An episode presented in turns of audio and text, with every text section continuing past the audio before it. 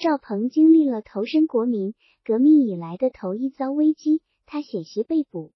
那是白鹿原刚刚进入三伏的一个入热难熬的夜晚，他从井里舀上一桶水，提到竹坛旁边的深坑前，抹下了上衣，挂到竹枝上，用一只葫芦瓢舀满水，从头顶浇下来。冰凉的井水激得他全身起一层鸡皮疙瘩。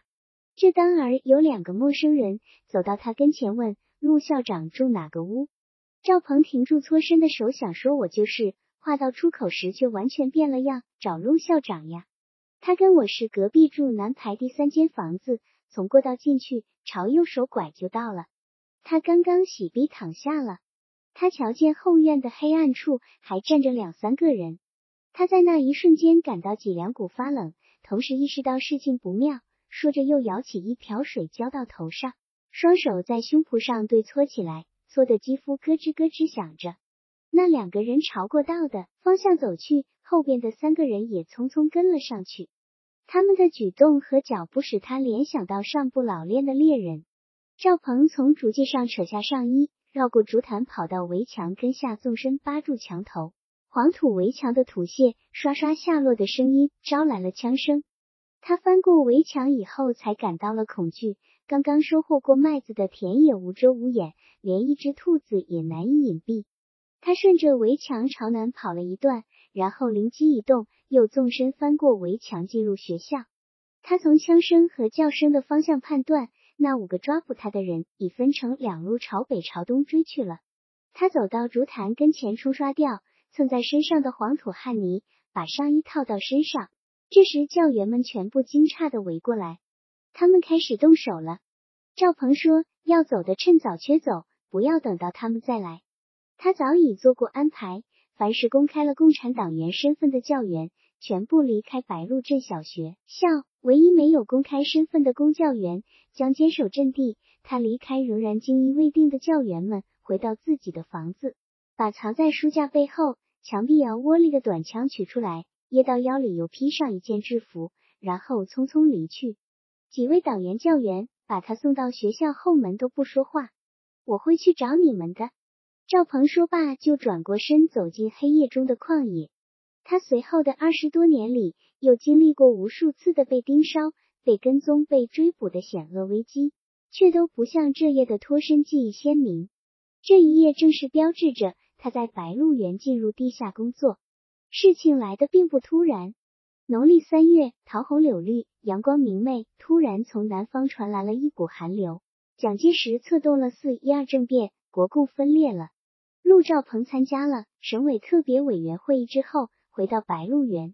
黑娃和他的革命三十六弟兄正热切的巴望他带回上级官于实行土地分配的具体方案。他看见黑娃时，强忍着悲愤焦急的沉重心情，装出一副往常的豁达。同志们，现在必须先抓武装力量。在只有他和黑娃俩人在场的时候。赵鹏就向农会主任交了底，蒋介石动手杀共产党了，北伐失败了。黑娃瞪着眼骂：“我日他妈！我们受闪了，挨黑错了。”赵鹏说：“省委特别会议决定要抓武装，这是血的教训。我们这回吃了没有军队的大亏。”陆兆鹏随之就进山去了。葛条沟有一股五六十人的土匪，据山为王的是新龙、新虎两兄弟。曾经从逃窜的白腿乌鸦兵手里缴获了二十多杆长枪，成为山里最应手的一支土匪武装。陆兆鹏此行就是说服新家兄弟把土匪改建为革命军队。黑娃却从另一条路进山去找另一股土匪。大约过了十天，赵鹏回到白鹿镇，抑制不住欢欣鼓舞的心情，说：“我们有了自己的军队了。”黑娃却沮丧，他说：“我说破嘴皮打进了比方，也说不转人家。分配土地的大事被搁到一边了。黑娃和他的农会骨干们整天忙着组织训练农协武装。梭标毛子和大刀上了红绸，看起来挺威风的三百多人的武装队伍，在白鹿镇游行了一回就散伙了，因为小麦黄了，要收要碾了。”等的小麦收打完毕，进入三伏，庄稼院桃树上的毛桃发白了又变红了，革命的形势却愈见险恶。国民党和共产党共同组建的国民党省党部宣布解放，共产党和国民党共同组成的省农民协会也被勒令解散，停止一切活动。国民党主持陕政的省府与主席被调回国民党中央，一位姓宋的主席李陕接替。观望等待了三个月的国民革命军驻陕冯司令终于拿定主意，投降反共。他发表正式声明的时间是阳历七月十五日。陆兆鹏从白鹿镇小学逃离，在这个日子的前二日。国民党里的铁腕早已等不得冯将军发表公开声明，而提早动手清党了。陆兆鹏在镇子里的一个公用茅厕装作大便，观察了白鹿镇再无什么动静，便从背街溜过去敲了敲韩裁缝的后门。他一把抱住韩裁缝的肩膀，就止不住痛心裂肝的哭道：“我们上当了，我们受骗了！乡间何太急，乡间何太急哇！”田福贤随之回到白鹿原，他的屁股后头跟着十一个士兵，士兵们一律黑制服、挎长枪。田福贤没有直接进白鹿仓，而是绕道先进入白鹿镇。他看见那些熟悉的店铺掌柜们，便率先抱拳拱手，彬彬有礼的颔首微笑着：“兄弟回来了。”他从黑娃的铡刀口里逃脱至今半年之久，面色愈加红润滋和了。岳维山被调离滋水县。到南面山区的宁阳小县时，带去了田福贤。他在那个贫瘠闭塞却又安定的小县城里过得十分逍遥。山区的珍禽野味滋补了在白鹿原上惊吓熬煎的身体亏空。当国共分裂的消息传到这个山区小县时，小麦开始泛黄。岳维山猛然站起来，对田福贤说：“我们要出山了。”他们当晚吃了野鸡、熊掌、娃娃鱼等山区特产，喝得酩酊大醉。第二天睡醒后，便打点行李，骑马进省城来了。岳维山走进国民党省党部，态度十分强硬。现在的事实正好证明，我在滋水县没有过错，让我还回滋水。他们傍晚抵达县城，当夜就派出几个上不老道的警官到白鹿原抓捕鹿兆鹏，可他们没能如愿以偿。岳维山要田福贤留在县党部，田福贤不同意，说我还是想回我的原上。这跟你想回滋水是一个道理。岳维山只得同意，也好，你回原上去也好。白鹿原是共产党的老窝，你去了我就放心了。岳维山采取紧急手段，从县保安队抽出十一名士兵交给田福贤。这回回原上，你可是够威风的了。田福贤回到原上的消息，半天时间就传遍白鹿原的所有村庄。从他进入白鹿仓的那天后晌起，连续两天三夜都被前来拜见的人封堵在屋子里，不得出门。被斗被油被整过的乡绅才，东方妹一把眼泪一把鼻涕一口血气的哭诉自己的苦楚。好些农协积极分子或者是他们的老子，却满面羞愧的向他忏悔。田福贤起初沉浸在早就渴望着的报复心理之中，很快就惊觉过来，回去回去，诸位先回去。兄弟刚回来，事儿太多太忙。他把民团士兵部在门口阻止一切前来求见的人。有人见不到，他就把烧酒点心一类礼物托付民团团丁转交给他。田福贤把那些东西接到手，看也不看，就摔到院子里的瓦砾堆上，鼻腔里喷出一股粗浑的气浪。还不是喝酒的时候。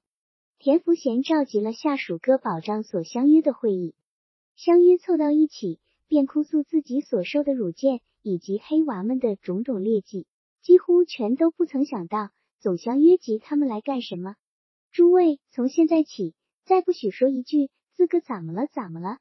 田福贤不耐烦的制止了无休止的控诉。我们上为了受骗了，我们先前诚心实意跟共产党合作，共产党却把我们塞到铡刀口里。我从铡刀口里逃脱了，也就清醒了。必须实行一个党一个主义。现在好了，该我们动手了。田福贤讲了实施动手的具体方案，用一句话概括他的雄图大略：这回我们在白鹿原一定要把共产党斩草除根。田福贤很快组建起一支二十七八人的民团武装，新招募来的团丁有财东乡绅子弟，也有穷汉家的子弟。他们穿上了由韩裁缝乘坐的黑色制服上衣。下身暂时仍然穿着家做的叠腰大裆裤，在国民党的青天白日旗帜下举行了集体宣誓之后，由田福贤从县上带回来的十一名老团丁，领着他们在麦茶地里进行操练。召开白鹿仓乡民大会的事也已筹备就绪。田福贤吃罢午饭以后，就决定去找白嘉轩。白嘉轩是原上所有头面人物中唯一没有向他表示问候的一个。他走进白家的四合院，白嘉轩正在铺着凉席的炕上午歇，想着令人沉迷的鼾声。白嘉轩被仙草叫醒后，看见田福贤站在眼前，也不惊奇，一边用湿毛巾擦着眼脸，一边平和他说：“我知道你回原上了，我看你那二人大多，就没去凑热闹。”田福贤笑着说：“老哥，你可比不得浅薄之辈，你水多深土多厚，我一概尽知。兄弟今日来跟你说两个事，头一个，你这回的出山了。”白嘉轩说：“我本来就没进山吗？”田福贤说：“你甭装糊涂，第一保障所相约的，请你出马。”白嘉轩说：“子林不是鱼的好好的吗？”田福贤说：“老兄，你竟拿明白装糊涂。他那个共产党儿子把白鹿原搅了个天昏地黑，上边正在悬赏金拿，他还能当相约吗？”白嘉轩说：“既是这个交割，我想当你的相约都不宜出马了，让子林兄弟疑心我，趁机抢了他的帽子戴笠。”快说你的后一个事吧。田福贤很遗憾的慨叹着说：“老哥，你真个拿得稳，坐得住。农协那帮死狗赖娃斗了由了你，你好忍性啊！”白嘉轩说：“我全当狗咬了，人嘛不能跟狗计较。”田福贤说：“你不计较是好忍性，这回咬了你的腿你忍了，再一回他擒住你脖子，看你还忍下忍不下。”白嘉轩说：“话能这么说，也不能这么说。”咱不说这话了，你不是说两个事吗？田福贤无奈就转了话题，我想借白鹿村的戏楼用一天。白嘉轩不以为然，他说借戏楼，你重返故里给袁尚乡党演戏呀？田福贤说耍猴。白嘉轩问耍猴？耍猴用不着戏楼呀，在地场上围个圈子，栽个杆子就成了咖。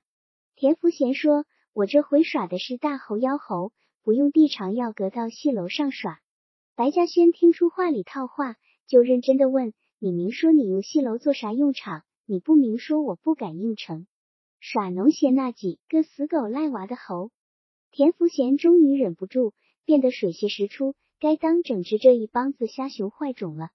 白嘉轩说：“你要是演戏，那没说的；你要弄这好事，耍这个猴，请你另借别个村子的戏楼去。”田福贤从桌子旁边站起来，冷笑着说：“我看中你的戏楼，可不是你的戏楼上开着牡丹，是他们在白鹿村的戏楼上把我当猴耍了。我耍他的猴，就非隔在白鹿村的戏楼上不可。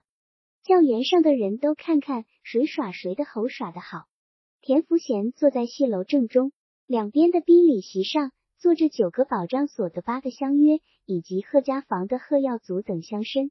经过了初步训练的民团团丁，格外精神的分散在各自的岗位上执行任务。戏台两角各站着一个，台下站着一排七八个，全都端着枪，另有七八个肩头挂着枪的团丁分布在台下。广场上指挥拥来的男女乡民按秩序站到一定的位置上去。田福贤开始讲话：“乡亲们，兄弟大难不死，又回原上来了。”万头攒动，哄哄嚷嚷的广场上。顿然鸦雀无声。田福贤不失绅士风度，他讲了不长的一段话，就退下去了。继之登台的是金书手，他在戏楼前台尚未站稳，就控制不住喊起来：“田总相约，我不是人，我是吃草的畜生，是吃屎的狗。我胡踢乱咬，是害怕黑娃的铡刀。乡党们，我今日对着日头赌咒，我说田总相约加马征地丁银的话全是假的。”台下顿时响起了一阵议论，接着就有人跳上台子，把银元从口袋里掏出来，一摞一摞码整齐，然后到桌子前说：“这是分给俺们村的银元，俺村的人托我交还给田总相约。”接着又有两三个人相继跳上台去交了银元，另外还有两三个人跳上台子表态说：“我的村子还没交齐，交齐了再交来。”田福贤走到台前，用手势制止了继续往台上跳的人，然后把交还过银元的那几个人一一点名叫上台子，说：“个人把个人交的银元都拿走，分给乡民。那几个人谁也不拿银元，一起鼓噪起来，表示这种罪恶的钱绝不能拿。田福贤火了，国民革命不是弄钱吗？再不把银元拿走，我就把你们的手砍了。那几个人备受感动的走向方桌，把银元重新装人口袋。田福贤瞅着他们跳下戏楼，突然转过身吼叫一声，乡亲们便涕泪交流。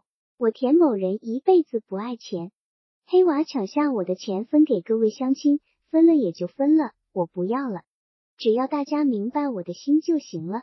台下又变得鸦雀无声。站在一边的金书手开始打自己的耳光，左右开弓，手掌抽击脸颊的声音从戏楼上传到台下。田福贤对金书手的举动嗤之以鼻：“你的毛病没害在脸上，是害在嘴上。”田福贤说罢，退到一边，后台里就走来两个团丁，把金书手三下五除二捆绑到戏楼前的名柱上，对着那张可怜巴巴的嘴用鞋底抽起来。金书手嚎叫了几声，就不再叫了。台下右侧出现了骚动，那是鞋底抽击嘴巴溅出的血浆，飞到台下人的脸上和身上。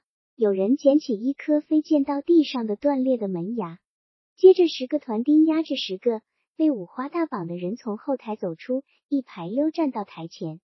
田福贤像数点胡桃枣儿一样，不慌不忙地向台下介绍：“这位是神河村农协副主任张志安，小名牛蹄儿，他跑到三元可没有跑脱。”这位是南寨村的李民生，倒是一条好汉，没跑没躲。陆兆鹏跟黑娃眼儿明，腿儿快，都跑的跑了，溜的溜了，把他的革命十弟兄、三十六弟兄撂下带人受过。田福贤点到最后一个人时停顿半刻，这一位我不用介绍，大家都认识。站在台上的这一排死皮赖娃里头，数他年龄最高。这个棺材瓤子前一向好风张呀。台下通戏楼的砖砌台阶上走来一伙男女，有老汉老婆，也有小伙儿媳妇。走上戏台，一下子跪倒下去，磕头作揖，哭诉起来：“田总相约饶了俺那不争气的东西吧！”田总相约你全当是狗咬了你一口。田福贤倒清淡的笑着说：“你们快都起来，你们说也是白说，得由人家自己说。”那些求饶的男女一下子扑向自己的儿子或是丈夫，训斥着、喝骂着、推搡着要他们说话。台上台下顿时纷乱起来，有两个人跪下了，又有两个跪下了。田福贤说：“哈呀，你们的声儿大小了，台下人听不见，把他们四个弄到高处，让大家都能听见他们说的啥。”乡民们现在才明白，戏楼下边临时栽起的一排木杆的用途了。这四个人被团丁押解到木杆下站定，接着从杆顶掉下来一条皮绳，系到他们背负在肩后的手腕上。一升起，这四个人就被吊上杆顶。从他们的双脚被吊离地面的那一瞬起，直到他们升上杆顶，四个人粗的或细的妈呀、爸呀、爷呀、婆呀的惨厉的叫声，使台下人感觉自己也一阵阵变轻，失去分量，飘向空间。田福贤站在台口。对着空中的四个人说：“你们现在有话尽管说吧。”那四个人连声求饶不迭。田福贤往下压一压手臂，团了们放松皮绳。那四个人又从杆顶回到地上。另外六个人中有三个见了，扑通跪下了。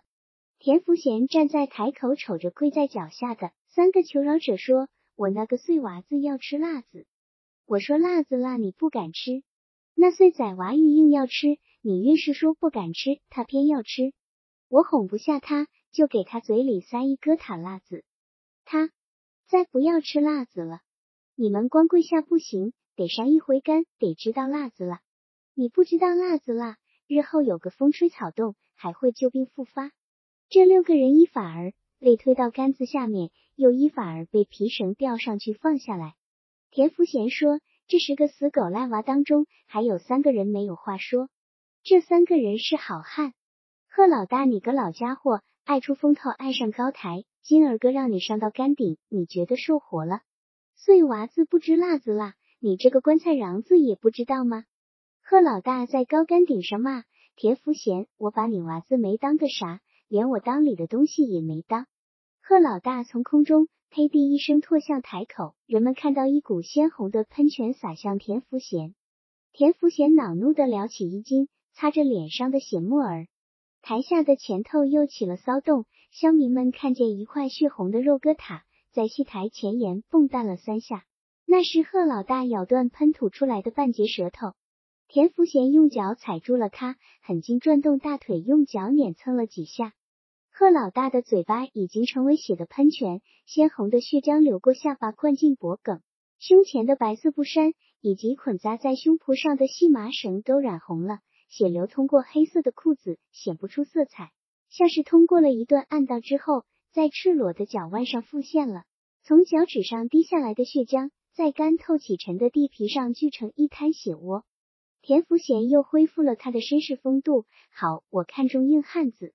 拉绳的团丁一撒手，贺老大从空中到地上，两只粗大的脚在干土地上蹬着蹭着，空中又响起木轮吱吱滚动的声音。贺老大瘫软在地的躯体又被吊起来，背负的胳膊已经伸直，那是尸节全部断裂的表征。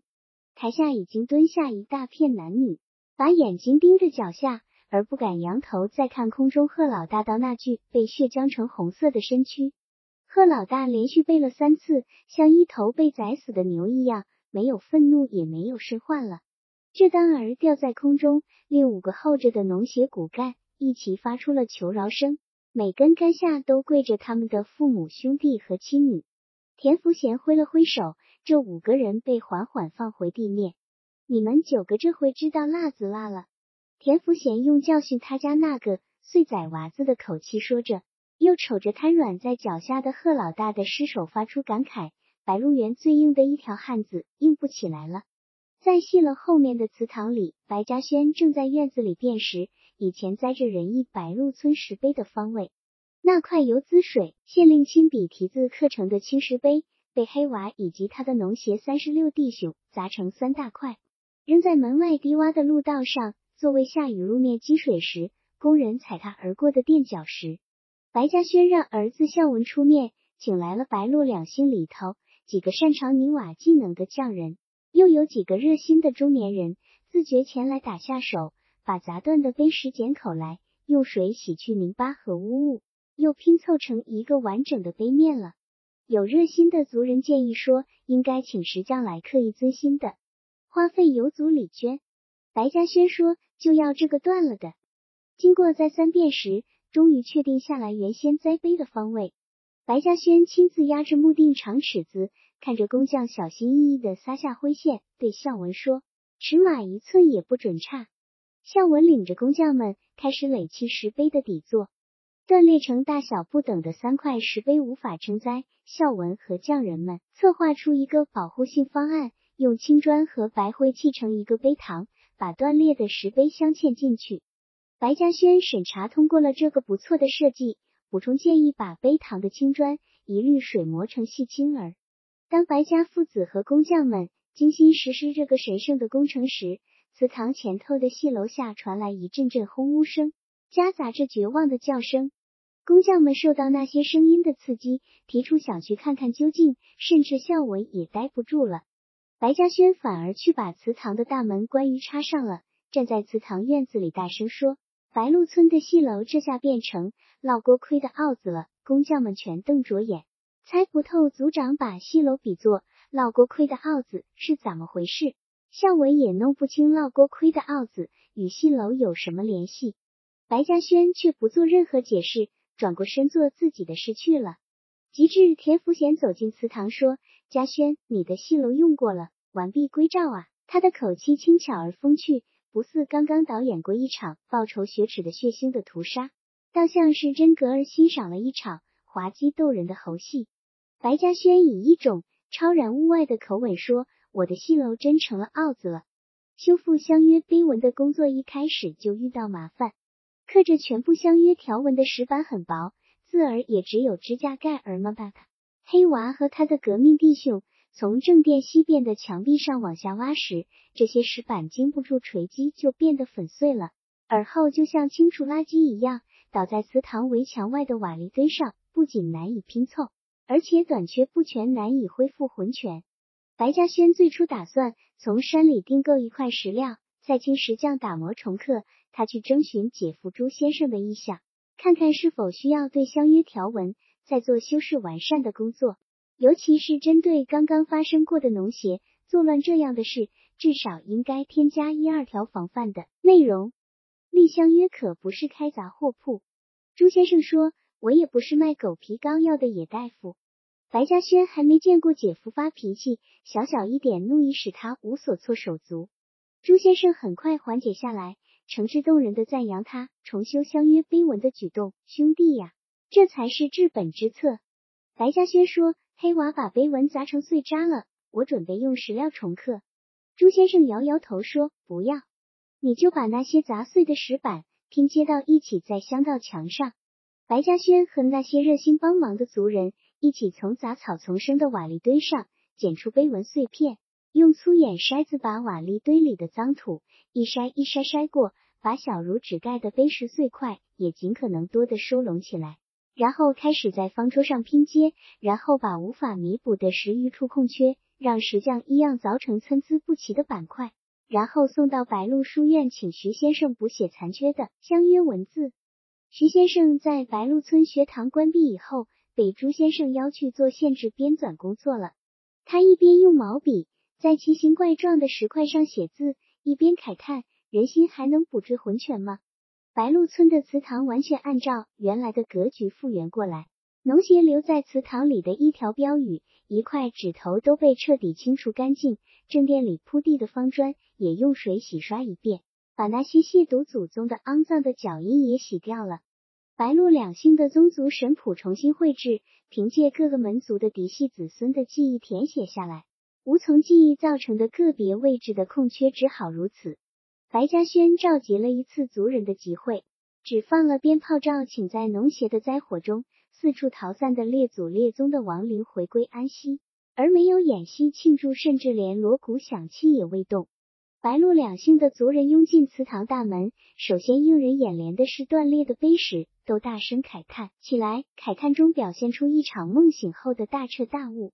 白嘉轩现在才领会姐夫朱先生阻止他换用新石板重刻的深意了。他站在敬奉神灵的大方桌旁边，愈加挺直着如船一样笔直的腰身，藏青色的长袍从脖梗捅到脚面，几乎一动不动的凝神视力。整个祭奠活动由孝文操持。在白嘉轩看来，闹事的是陆兆鹏、陆黑娃等人。是他之下的一辈人了，他这边也应该让孝文出面，而不值得自己亲自跑前贴后了。今天召集族人的锣，就是孝文在村子里敲响的。孝文第一次在全族老少面前露脸主持最隆重的祭奠仪式，战战兢兢的宣布了发蜡的头一项项仪成，鞭炮便在院子里爆响起来。白嘉轩在一片平生静息的肃穆气氛中，走到方桌正面站定。从桌沿上拈起燃烧着的火纸，卷成的黄色眉头，庄重的吹一口气，眉头上便冒起柔弱的黄色火焰。他缓缓伸出手去点燃了注满清油的红色木蜡，照射得列祖列宗显考显笔的心力的神位烛光闪闪。他在木蜡上点燃了三支紫色粗香，插入香炉，然后做一磕头三叩首。孝文看着父亲从祭坛上站起，走到方桌一侧。一直没有抹掉脸颊上吊着的两行泪斑。按照辈分长幼，族人们一个接一个走上祭坛，点燃一支紫香，插入香炉，然后跪拜下去。香炉里的香渐渐稠密起来。最低一辈刚交十六纲，获得叩拜祖宗资格的小族孙荒慌乱乱从祭坛上爬起来以后，孝文就站在祭坛上，手里拿着相约笔本，面对众人领头朗诵起来。白嘉轩端直如船般站立在众人前头的方桌一侧，跟着儿子孝文的领读附诵着，把他的浑厚凝重的声音掺进众人的合诵声中。孝文声音洪亮持重，仪态端庄，使人自然联想到曾经在这里肆无忌惮的进行过破坏的黑娃和他的弟兄们。相约的条文也使众人联系到在这里曾经发生过的一切。祠堂里的气氛沉重而窒息。陆三终于承受不住心头的重负，从人群中碰碰撞撞挤过去，扑通一声在孝文旁边跪下来。我造孽呀！一一痛哭三声，就把脑袋在砖地上磕碰起来。孝文停止领送，却不知该怎么办。瞧一眼父亲，白嘉轩走过来，弯腰拉起陆三：“三哥，没人怪罪你呀。”陆三痛苦不堪的捶打着脑袋和胸脯，脸上和胸脯上满是鲜血。他在把脑袋撞击砖地时磕破了额头。众人手忙脚乱的从香炉里捏起香灰，抹到他额头的伤口上止住血，随之架扶着他回家去了。孝文又瞅一眼父亲，征询主意。白嘉轩平和沉稳，他说：“接着往下念。”陆三虽然痛苦，却不特别难堪。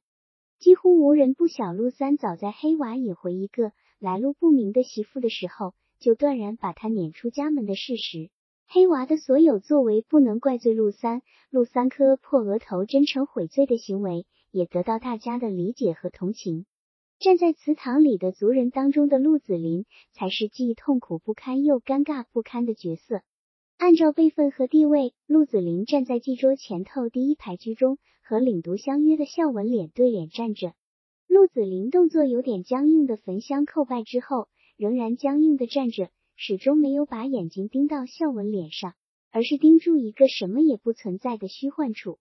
他的长睫毛覆盖着的深窝眼睛半眯着。谁也看不见他的眼珠儿，他外表平静的、有点木然的脸，遮饰着内心完全溃毁的自信，惶恐难耐。白鹿村所有站在祠堂正殿里和院子里的男人们，陆子霖相信只有他才能完全准确的理解白嘉轩重修祠堂的真实用意。他太了解白嘉轩了，只有这个人能够做到，拒不到戏楼下去观赏田福贤导演的猴耍，而关起门来修复相约。白嘉轩就是这样一种人，他硬着头皮来到祠堂参加祭奠，从走出屋院就感到尴尬，就开始眯起了深窝里的眼睛。从去年腊月直到此时的漫长的大半年十月里，陆子霖都过着一种无以诉说的苦涩的日子。他的儿子陆兆鹏把田福贤以及他在内的十个相约推上白鹿村的戏楼，让金书手一项一项揭露征收地下银内幕的时候。他觉得不是金书手，不是黑娃，而是儿子赵鹏正朝他脸上撒尿。就是在那一瞬间，他忽然想起了岳维山和赵鹏握在一起举向空中的拳头。就是在那一瞬间，他在心里进出一句话来：我现在才明白啥叫共产党了。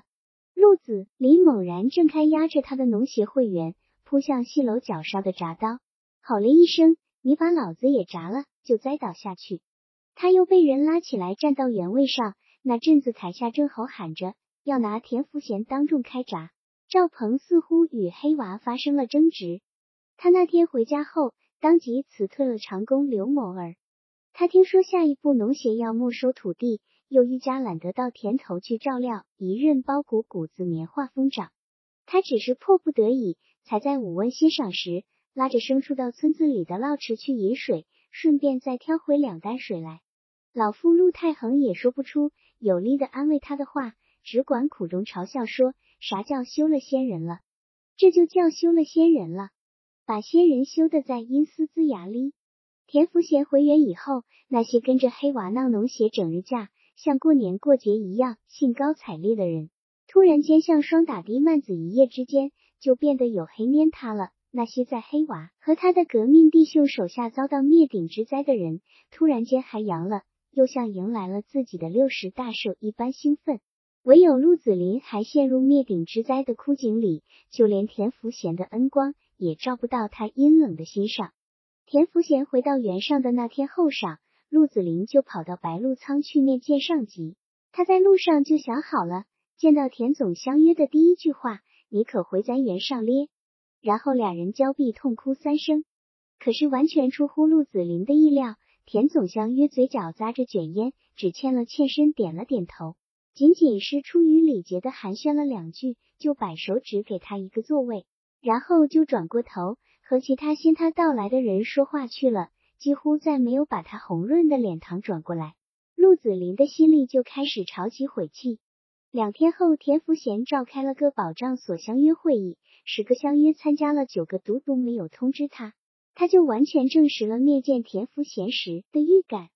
陆子霖随后又听到田福贤邀白嘉轩出山上马当第一保障所相约的事，他原先想再去和田福贤坐坐，随之也就默自取消了这个念头。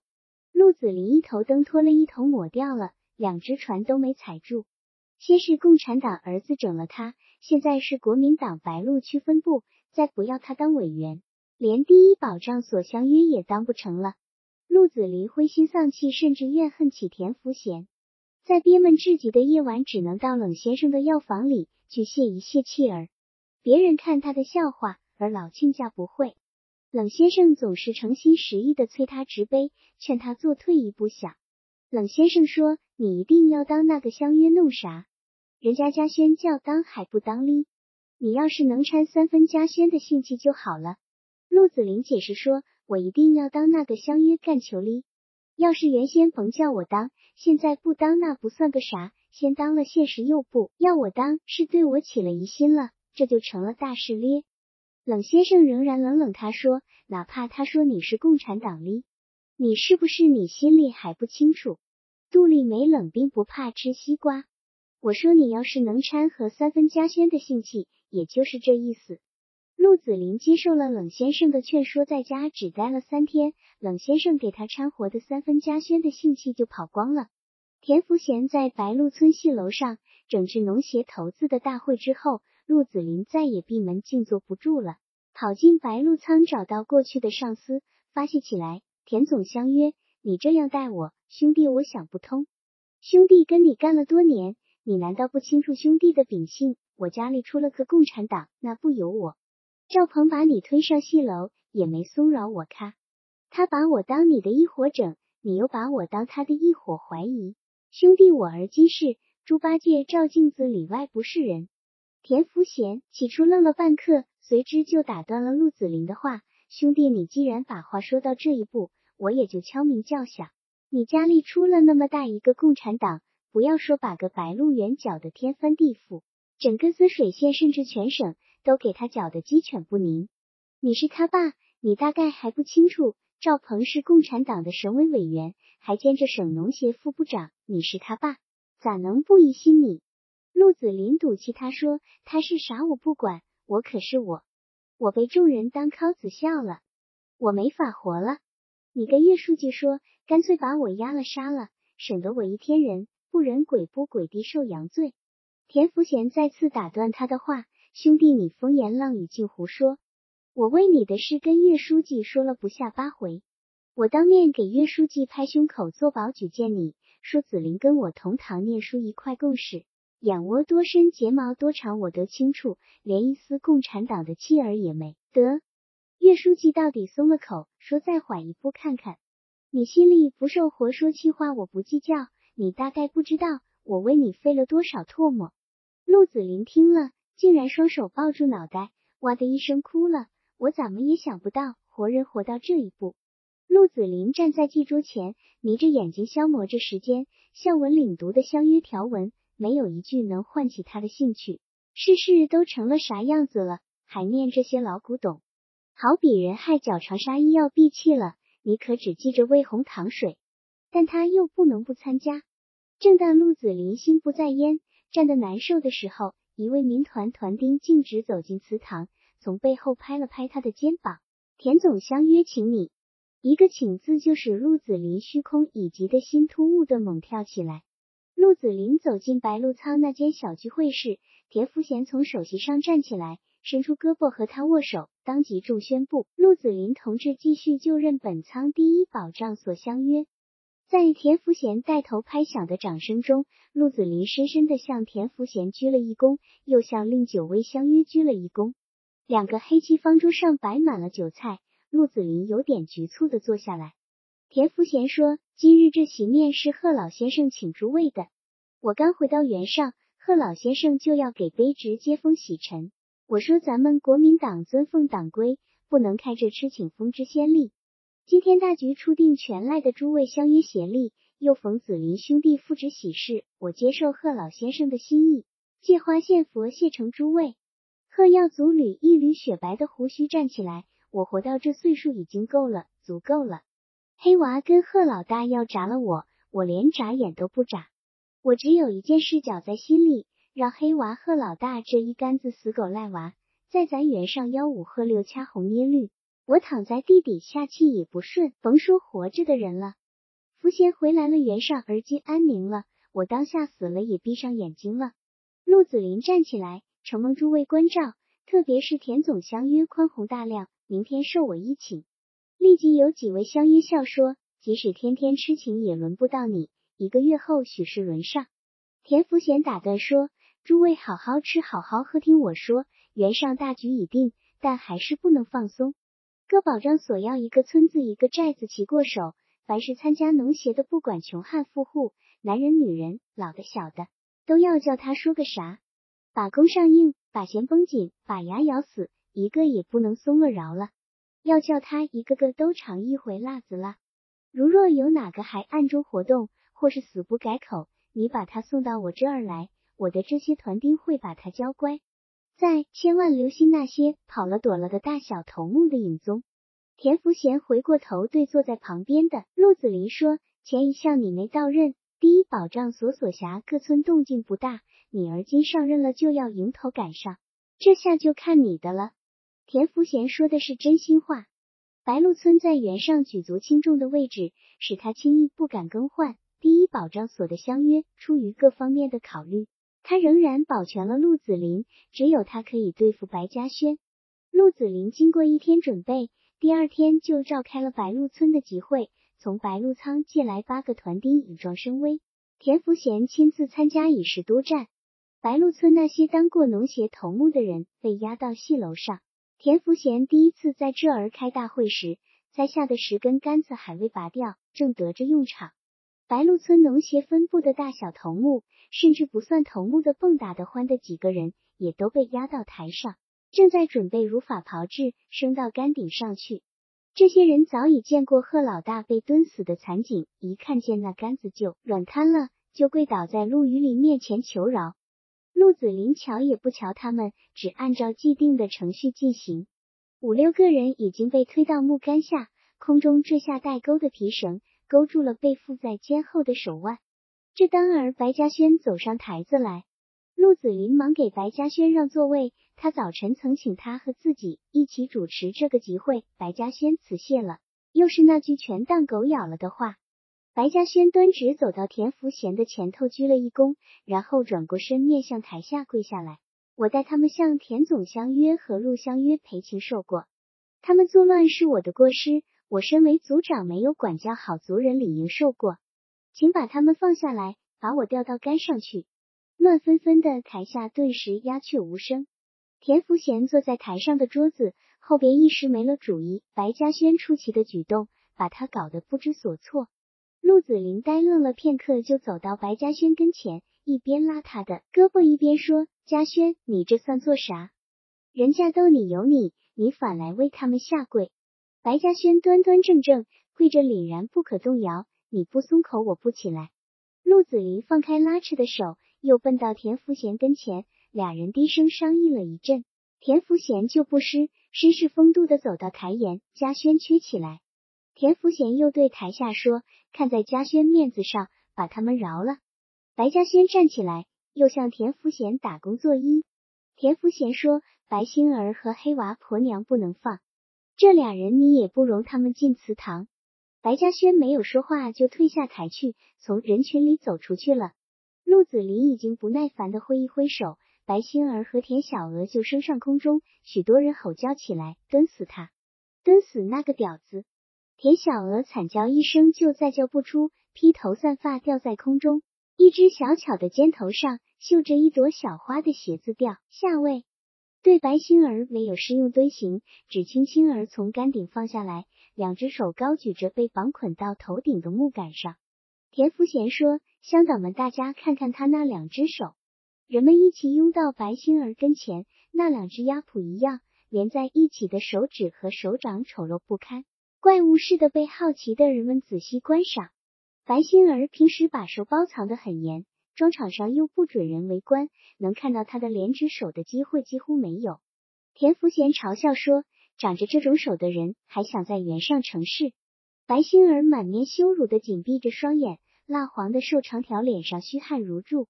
一个团丁提着一把弯镰式的长刀，站在木杆下，像是表演拿手绝技一样，洋洋得意的扬起手臂，用刀尖一划一挑，把白星儿食指和中指间的鸭蹼一样的薄皮割断了。白星儿一声惨叫，连着一声惨叫，像被敲猪匠压在地上割破包皮，挤出两颗粉红色睾丸的牙珠的叫声。一些胆小心软的人纷纷退后，一些胆大心硬的人挤上去继续观赏。团丁的刀刃和刀把都已被血浆染红，鲜血从他攥着刀把的后掌里滴落到地上。他仍然不慌不忙地扬起刀，小心翼翼地用刀尖对准两个指头之间的薄皮一划一挑。直到把两只手掌做完了事，白心儿已经喊哑了嗓子。只见他频频张嘴，却听不到一丝声音。行啊行啊，你行啊，紫菱，你今日耍猴耍的最绝。